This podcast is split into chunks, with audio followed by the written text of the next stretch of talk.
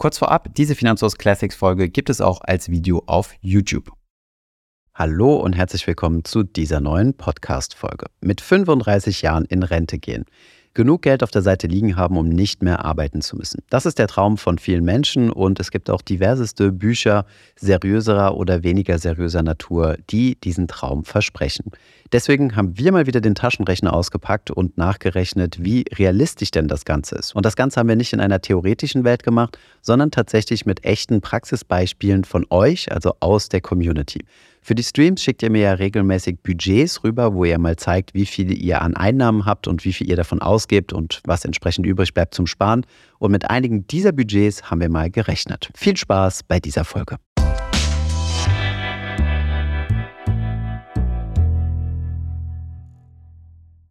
Heute rechnen wir mal wieder ein bisschen. Und zwar werden wir einmal konkret für einige Community-Mitglieder ausrechnen, ob sie mit 35 in Rente gehen können. Hierzu haben wir uns von verschiedenen Community-Mitgliedern einmal die Finanzflussdiagramme angeschaut. Auf unserer Webseite findet ihr ein Tool, womit ihr ein solches Finanzflussdiagramm oder ein Sankey-Chart errechnen könnt. Hier müsst ihr einfach nur eure monatlichen Einnahmen und eure monatlichen Ausgaben eintragen und bekommt dann einen solchen Chart erstellt. Diese Charts sind bei uns in der Community super beliebt und werden uns auch sehr gerne zur Analyse in unseren Streams auf Überfluss rübergeschickt. Aus mehreren hunderten Finanzflusscharts, die ihr uns rübergeschickt habt, haben wir uns mal ein paar interessante für dieses Video rausgesucht. Wenn ihr selbst mal euer Budget oder euer Flussdiagramm erstellen wollt, dann schaut gerne mal unten in der Beschreibung. Dort haben wir euch den kostenlosen Rechner verlinkt. Besonders interessant für unsere Analysen waren vor allem zwei Arten von Budgets.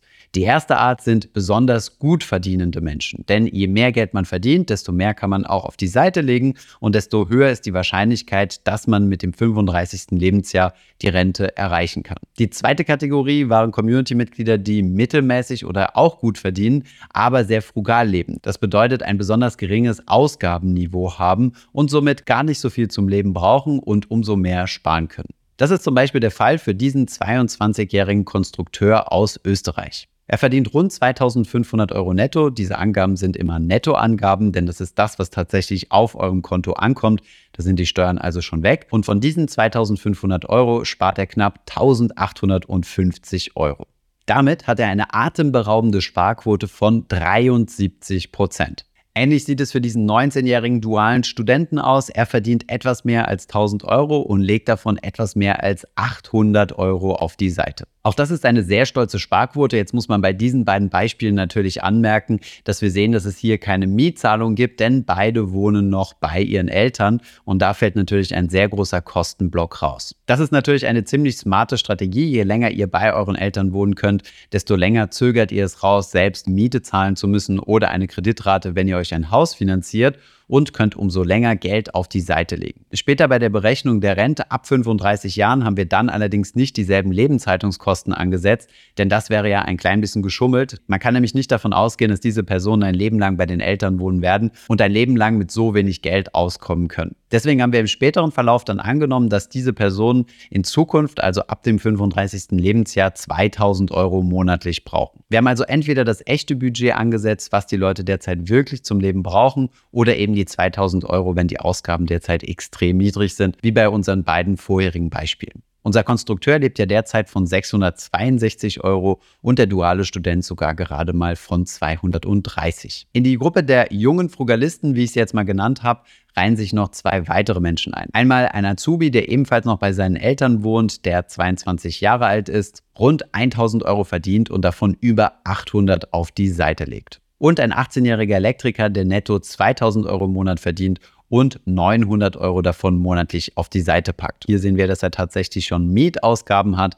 Das bedeutet, man kann hiervon ausgehen, dass er nicht mehr bei seinen Eltern wohnt. Das erklärt auch, dass seine Sparquote deutlich geringer ist als bei den anderen drei Kandidaten, aber mit 45 Prozent immer noch extrem hoch. Das Budget des Elektrikers haben wir uns übrigens auf Überfluss schon mal genauer angeschaut. Das Video habe ich euch verlinkt. Jetzt, wo wir Budget und Sparrate kennen und wissen, wie viele Jahre diese Personen noch haben bis zum 35. Lebensjahr, machen wir uns ans Werk und rechnen einmal aus, wie viel Vermögen diese Personen denn brauchen, um ab dem 35. Lebensjahr davon leben zu können. Hierzu eine kleine Beispielrechnung. Wenn wir beispielsweise davon ausgehen, dass wir jeden Monat 1000 Euro zur Verfügung haben müssen, Da multiplizieren wir diese Zahl zunächst einmal mit 12, kommen also auf 12.000 Euro und dividieren dann diese Zahl mit der sogenannten Entnahmerate, die wir jetzt mal auf 3% angesetzt haben. 12.000 Euro geteilt durch 3% ergibt 400.000 Euro. Das ist also das Vermögen, was man auf der Seite liegen haben muss, um sich monatlich 1.000 Euro auszahlen zu lassen. Warum nehmen wir hier eine Entnahmequote von 3% an? Dazu haben wir mal ein ausführliches Video gemacht, das habe ich euch unten in der Beschreibung verlinkt.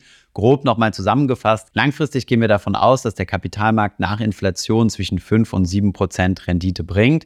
Diese Renditen schwanken aber und es gibt das sogenannte Rendite-Reihenfolgerisiko. Aus diesem Risiko ergibt sich eine sogenannte Pleitewahrscheinlichkeit und um diese Pleitewahrscheinlichkeit, also die Wahrscheinlichkeit, dass ich in irgendeinem Szenario auf dem Trocknen sitze, zu reduzieren, schraubt man die Entnahmequote deutlich unter diese 5 bis 7 Prozent, in unserem Fall jetzt mal auf 3 Prozent. Manche werden hier jetzt vielleicht argumentieren, dass auch 3% noch ein bisschen optimistisch gerechnet ist, denn das aufgebaute Vermögen muss ja ziemlich lange halten. Bei einer Lebenserwartung von 85 Jahren und einem Renteneintritt mit 35 Jahren muss das Vermögen ja ganze 50 Jahre halten. Das ist schon eine ziemlich lange Zeit. Jetzt, wo wir wissen, wie viel Vermögen wir brauchen, rechnen wir das Ganze einmal durch. Wir sind jetzt einmal von 7% Rendite ausgegangen bis zum Erreichen des 35. Lebensjahres. Das heißt, die Personen fangen jetzt ohne Startkapital an, ihr Erspartes monatlich auf die Seite zu packen bis zu ihrem 35. Lebensjahr. Und wir sind hier mal davon ausgegangen, dass sie mit einer Rendite von 7% rechnen können. Auch an dieser Stelle nochmal, Renditen können natürlich schwanken. Es gibt keinerlei Garantien, dass ihr diese 7% erzielen werdet,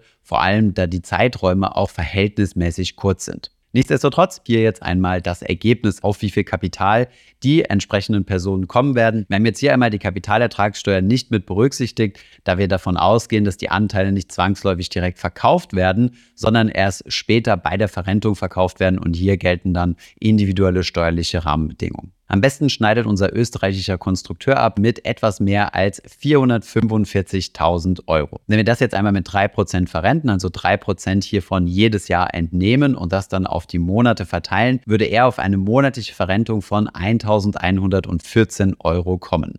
Sein aktuelles Budget, also das, was er derzeit ausgibt, liegt allerdings nur bei 662 Euro. Das bedeutet, wenn er seine Kosten konstant halten kann und diese nicht weiter ansteigen, dann ist die finanzielle Freiheit mit 35 tatsächlich drin bei ihm. Dasselbe trifft auf den dualen Studenten zu, wie auch auf den Azubi, der bei seinen Eltern wohnt. Lediglich der Elektriker muss hier leider Abstriche machen.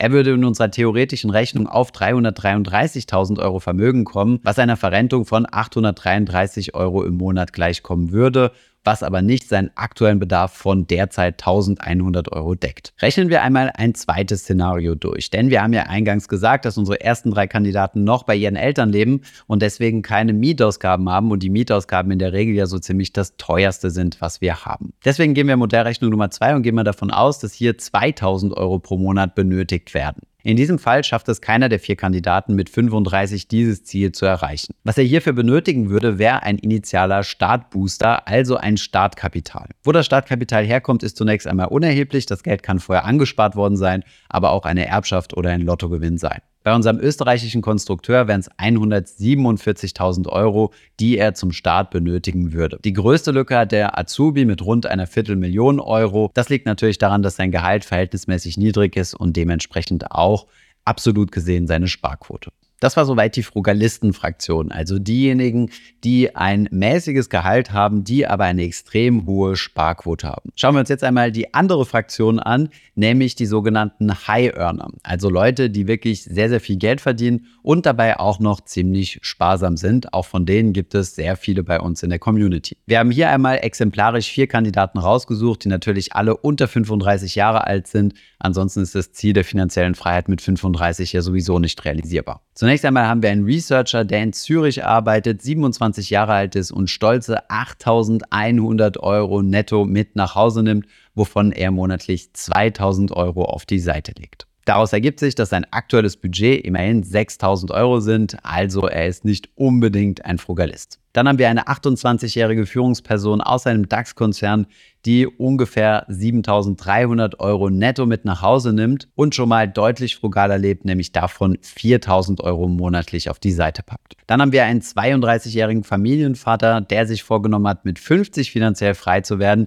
Nichtsdestotrotz haben wir für ihn jetzt auch mal mit 35 gerechnet. Er verdient unglaubliche 12.700 Euro im Monat. Ja, solche Personen gibt es tatsächlich und legt davon fast die Hälfte auf die Seite. Dann kommen wir zu den absoluten Spitzenverdienern, nämlich einem Paar bestehend aus einem 33-jährigen Informatiker und einer 29-jährigen Pharmazeutin. Zusammen verdienen sie über 14.000 Euro netto und legen davon über 10.000 Euro monatlich auf die Seite. Von ihnen wissen wir auch, dass sie ein Startkapital von 156.000 Euro besitzen, was wir mit in die Berechnungen einbezogen haben. Wir sehen also hier extrem hohe Gehälter und extrem hohe Sparraten. Nicht umsonst sind wir in der Kategorie der High Earner. Was man aber mit berücksichtigen muss, ist, dass in allen vier Fällen die Personen nochmal deutlich näher an den 35 Jahren dran sind als bei unserer jungen Frugalistengruppe. Das bedeutet, sie haben also auch weniger Zeit, das entsprechende Vermögen anzusparen, um dann mit 35 finanziell frei zu sein. Und das ist auch der Grund, warum in allen vier Fällen die finanzielle Freiheit mit 35 nicht erreicht werden kann. Wir blenden euch jetzt hier einmal das Endvermögen ein, das in allen vier Fällen erreicht wird und mit welcher monatlichen Verrentung man hier rechnen kann. Diese liegt in allen vier Fällen unter dem aktuellen Budget. Machen wir daher eine vierte Rechnung auf und weichen einmal das Kriterium der 35 Jahre auf und geben jedem einmal 10 Jahre Zeit. Das bedeutet, der Cutoff ist hier nicht 35 Jahre, sondern das aktuelle Alter plus 10 Jahre. In diesem Fall steigt natürlich bei allen vier nochmal das Endkapital stark an und dementsprechend auch die zu erwartende Rente. Der Familienvater, der mit 50 finanziell frei sein möchte, kommt auf ein Vermögen von über einer Million, die junge Familie sogar über zwei. Tatsächlich reicht es aber in diesem Fall auch nur bei der jungen Familie dazu, finanziell frei zu sein nach diesen zehn Jahren. Also dass sie sich quasi ihren aktuellen Lebensstandard aufrechterhalten können durch das angesparte Kapital. Übrigens, das Budget der jungen Familie haben wir uns ebenfalls mal auf Überfluss angeschaut. Schaut gerne mal vorbei. Bei den anderen drei würde es natürlich helfen, wenn Sie ein Startkapital zur Verfügung haben. Der Researcher bei Microsoft in Zürich, dem fehlt eine Million, die er als Startkapital bräuchte, um tatsächlich in zehn Jahren die finanzielle Freiheit zu erreichen. Alternativ könnte er natürlich auch an anderen Stellschrauben arbeiten, beispielsweise sein aktuelles Budget reduzieren und somit seine Sparquote etwas erhöhen. Wie gesagt, das aber auch nur unter der Bedingung, dass er das Ziel hat, in zehn Jahren finanziell frei zu werden. Das muss ja überhaupt nicht seine Ambition sein. Jetzt haben wir abschließend noch einmal für unsere acht Kandidaten durchgerechnet, wie lange sie denn mit ihrer aktuellen Sparquote bräuchten, um die finanzielle Freiheit zu erreichen, unter der Bedingung, wie gesagt, dass ihr Budget konstant bleibt, also das, was sie zum Leben brauchen. Bei den jungen Frugalisten haben wir angenommen, dass sie monatlich 2000 Euro zum Leben brauchen, da ihre aktuellen Budgets sehr wahrscheinlich nicht langfristig realistisch sind. Wenn die Kapitalmärkte wirklich so laufen, wie wir das jetzt hier simuliert haben, dann würde die junge Familie am schnellsten die finanzielle Freiheit erreichen, nämlich in neun Jahren. Am längsten, nämlich 31 Jahre, bräuchte unser Researcher aus Zürich. Das soll jetzt aber überhaupt keine Wertung enthalten, denn er wäre damit mit 58 finanziell frei und könnte sich einen sehr, sehr süßen Lebensabend finanzieren. Alle anderen Kandidaten ordnen sich zwischen diesen beiden Extremen ein.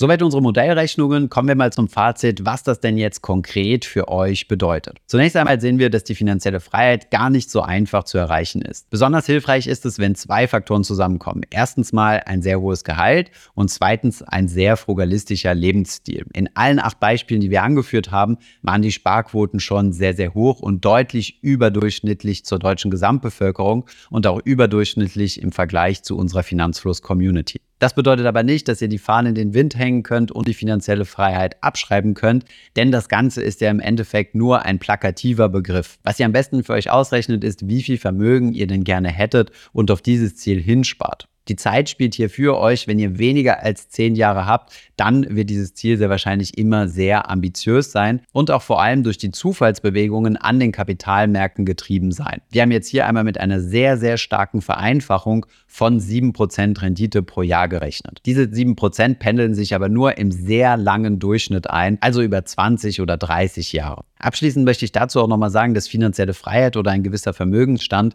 kein Endziel ist, sondern ihr profitiert auch schon auf dem Weg dorthin massiv von dem, was ihr euch auf die Seite gelegt habt. Es geht hier nicht darum, einen gewissen Topf voll zu machen oder ein gewisses Lebensziel zu erreichen, sondern der Weg des Vermögensaufbaus ist genauso interessant. Ihr lernt dabei extrem viel und werdet deutlich an Selbstbewusstsein gewinnen, wenn ihr mal die ersten 1000 und dann 10.000 und vielleicht auch mal mehrere 10.000 Euro auf eurem Depot liegen habt. Wenn ihr selbst mal ein bisschen mit den Zahlen spielen wollt und selbst mal für euch rechnen möchtet, dann findet ihr alle wichtigen Links unten in der Beschreibung. Sowohl unser Finanzflussdiagrammrechner, der euch dieses schöne Diagramm erstellt, als auch unseren finanzielle Freiheit-Rechner oder unseren Zinseszins- und Sparrechner, wo ihr nochmal mit etwas mehr Annahmen kalkulieren könnt.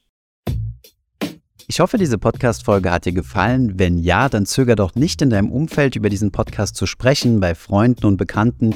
Ich denke, es gibt auch in deinem Umfeld viele Menschen, die sich für das Thema finanzielle Bildung interessieren oder interessieren sollten. Wenn du auf iTunes bist, würden wir uns auch freuen, wenn du uns eine positive Bewertung dalässt. Das hilft uns, den Podcast noch einfacher auffindbar zu machen. Alle wichtigen Links und Verweise findest du wie immer in den Show Notes zu diesem Podcast. Vielen Dank fürs Zuhören und bis zum nächsten Mal.